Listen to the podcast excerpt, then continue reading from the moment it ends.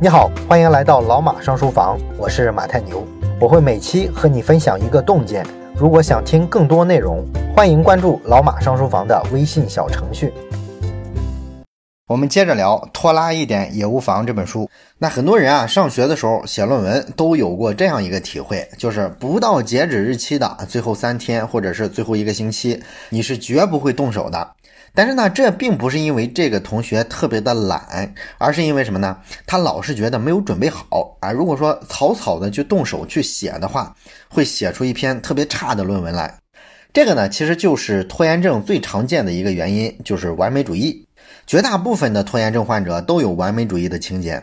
当然了，好多拖延的人会说：“哎，不对呀，我没有这个情节啊，我从来没干过什么完美的事情。”也没人夸过我说我把一件事做的怎么完美无瑕过，我怎么就成了完美主义者了呢？这里呢其实就有一个误解哈，我们可能会误以为作为一个完美主义者，你得表现得很完美啊，其实不是，完美主义者可以完全只是停留在幻想层面，他在行动层面可以是一团糟，但是呢，因为他不停的去幻想自己做出来这事儿之后呢很完美啊，别人一片夸赞，于是这个完美的想象导致他迟迟不敢动手。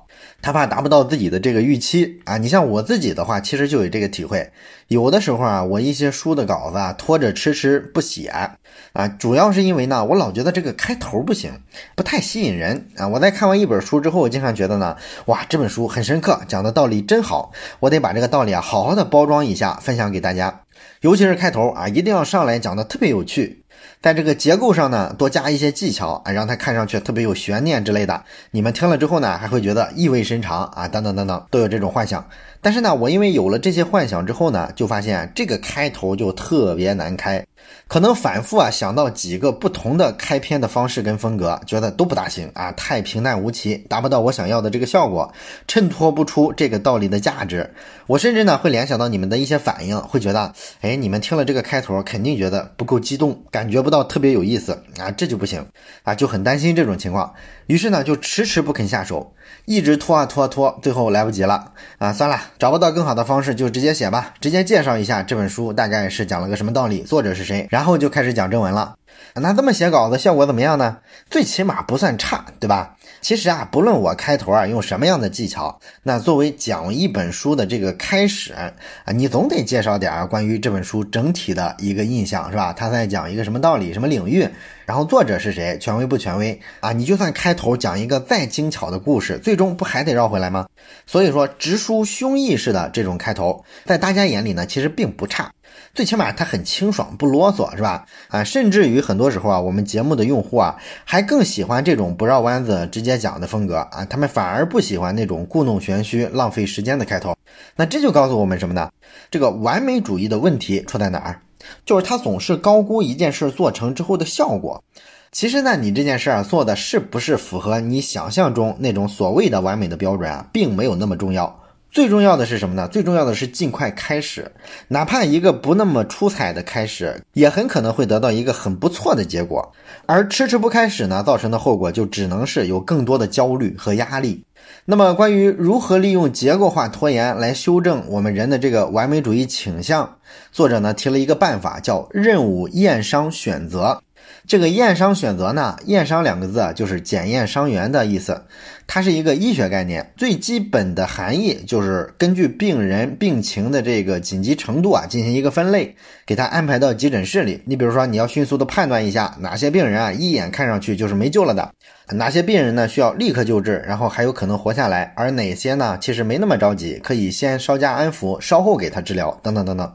这是做了一个分类。那么类似的呢，任务验伤选择的意思就是啊，把任务当成病人。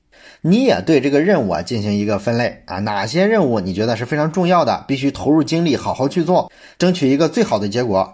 哪些任务呢可以先适当的努力啊，做到七十分就 OK？哪些任务呢不是那么重要啊，你可以推掉这个任务，或者说推给别人去做，等等等等。那这样的话，其实你心里就有数了。你这么一排列，就会发现，其实大部分的任务啊没有那么重要，根本不必追求什么惊艳众人的效果之类的。这样呢，就更容易着手去做了。而且呢，按照结构化拖延的逻辑，你有了这个任务验伤的规则之后，你想做的很完美的那些事儿，不是迟迟开不了头吗？那你就退而求其次啊，你先去做那些其他的不需要那么完美的事儿。最后呢，这张清单上大部分的事儿就都完成了，你不这也算提高了自己的效率吗？所以啊，这是我们今天讲的第一点，如何克服完美主义带来的拖延。接下来呢，我们看第二点，叫做每日清单的艺术。那么很多拖延症患者呢，为了让自己不拖延，都会给自己做一个清单，把近期要做的一些事情啊写在上面，规定清楚几点完成。但是通常来说呢，大家都太过野心勃勃了。这个清单上呢，都是一些比较长期的任务，有的甚至需要一个周、一个月才能完成。这个呢，不仅不会克服你的拖延，反而让你觉得压力太大，更不愿意去面对这件事儿了。这样的清单呢，其实对于你克服拖延是不利的。更好的选择是什么呢？就是做一个每日清单。这个每日清单上的事儿呢，就相对来说都是比较好完成的小事儿了，因为你的目标也是当天完成嘛。当天完成的事儿能有多难呢？那么我们按照上期讲过的这个结构化拖延的逻辑，做一个排序，把重要的事儿呢放在头上，把不重要的事儿呢放在清单的底下。啊，如果遇到不愿意干的事儿，你就去做一件相对不那么重要、相对好完成的事情。完成了这些简单的事情之后呢，你在每日清单上把它划掉。你看这个动作就会让我们心情上特别放松，是吧？让我们觉得呢，哎，你看自己做了这么多事儿，我是一个行动派，非常的能干。当然了，这个清单呢还有个小技巧，就是你要把大任务啊尽量的分拆成小块儿，因为拆分之后啊，每个小任务看上去就不那么困难了。并且呢，在每完成清单上几项简单的任务之后呢，你这时候不是获得了一定的成就感吗？那你最好呢就奖励一下自己，比如说允许自己刷十五分钟的微博等等。另外呢，这个每日清单里啊，包含要做的事儿，同时呢，注意啊，也要包含不要做的事儿啊，比如说不要逛淘宝，不要刷知乎，这些呢你也应该写进你的日常清单里，因为这些事儿啊可能让你拖延，让你耽误今天要做的正事儿。你把它们写出来之后呢，如果做到了，没有刷微博，没有逛淘宝，然后你把它们从清单上划掉啊，就会有一种满满的成就感。那相反呢，如果说你只是把要做的正事儿写上清单的话，那么你就只能在正事完成的时候才有成就感啊，显然你这个获得的激励就少了一些，是吧？所以说这也是个很重要的小技巧。那上面说的呢，就是关于每日清单的部分，这是我们今天要讲的第二点。接下来我们看第三点，也是最后一点，怎么控制住自己的上网的欲望。那么对于拖延症的患者来说呢，电脑或者是手机啊，往往是一个祸害啊，因为我们很容易打开电脑看一个网页，然后一个网页跳到另一个网页，乐此不疲，一上午就过去了。或者说呢，打开手机啊，看看知乎，看看 B 站。嗨的不行啊，结果忘记了时间，把正事儿呢就一路给耽误下去了。拖延很多时候都是这么产生的，尤其是说在现在这个网络环境啊，这个跟早年还不太一样。早些年呢，你可以自己去决定是不是打开各类软件、各个网站。